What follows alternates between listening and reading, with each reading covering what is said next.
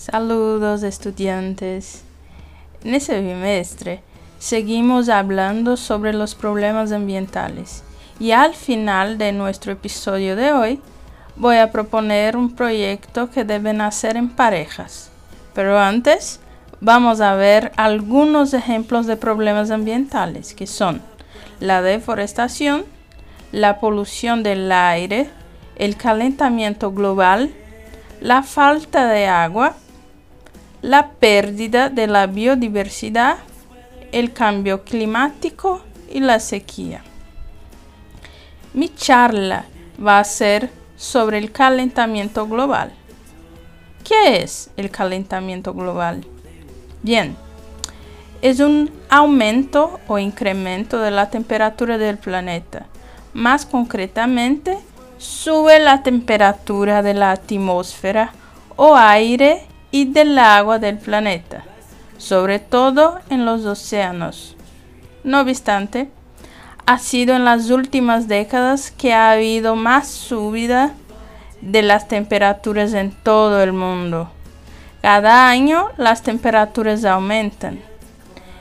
Y esto hace que cada vez haga más calor y haya cambios en la forma en la que hay que vivir tanto para nosotros como para el resto de los animales y las plantas. Es necesario explicar que el calentamiento global es algo natural, que ha pasado en la Tierra más veces igual que las glaciaciones. El problema está en que los humanos hacemos que el calentamiento global sea más rápido haciendo que se produzca en mucho menos tiempo del que lo haría si se produjera de forma natural y esto trae consecuencias negativas. ¿Cuáles son las causas de ese problema?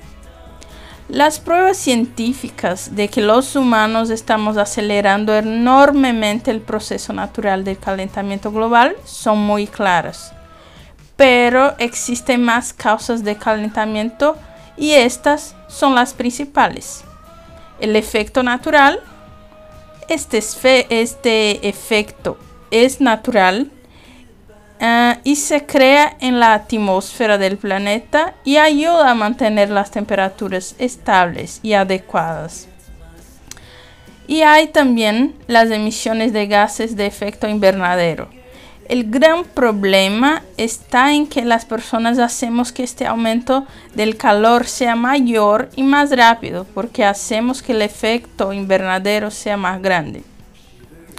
¿Cuáles son las consecuencias del calentamiento global? Entre las consecuencias encontramos el propio aumento de las temperaturas en todas las partes del mundo, tanto en el aire como en el agua, como los siguientes. Ah, este cambio provoca el aumento de los fenómenos meteorológicos extremos, como las olas del calor, las lluvias torrenciales y las sequías. Se derriten los polos, es decir, que hay deshielo y se pierde capa de hielo, reduciéndose ese hábitat de forma muy rápida. Sube el nivel de los océanos y de los mares, por lo que el terreno terrestre disminuye y va a inundarse. Y algunas especies pierden su hábitat. También se pierden las zonas de selva y aumentan los desiertos. Y por último, hace mucho más calor. Y por eso los animales migran y entre los que no pueden se reduce la población. ¿Y cuáles las soluciones?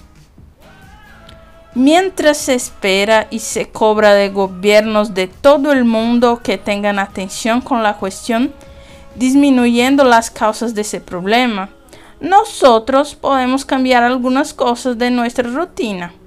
Por ejemplo, cambiar la luz de la casa para las de bajo consumo, utilizar menos el coche o no utilizarlo, a reciclar más, evitar los envoltorios, especialmente los de plástico y cartones, reducir el uso del aire acondicionado y calefacción, apagar los electrodomésticos, plantar árboles y por último concientizar a los demás, a los amigos, a la familia.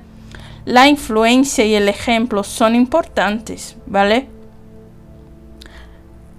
Ahora, alumnos, quiero que cada pareja elija un problema ambiental, que graben a un podcast como ese explicando la causa y lo que es este problema.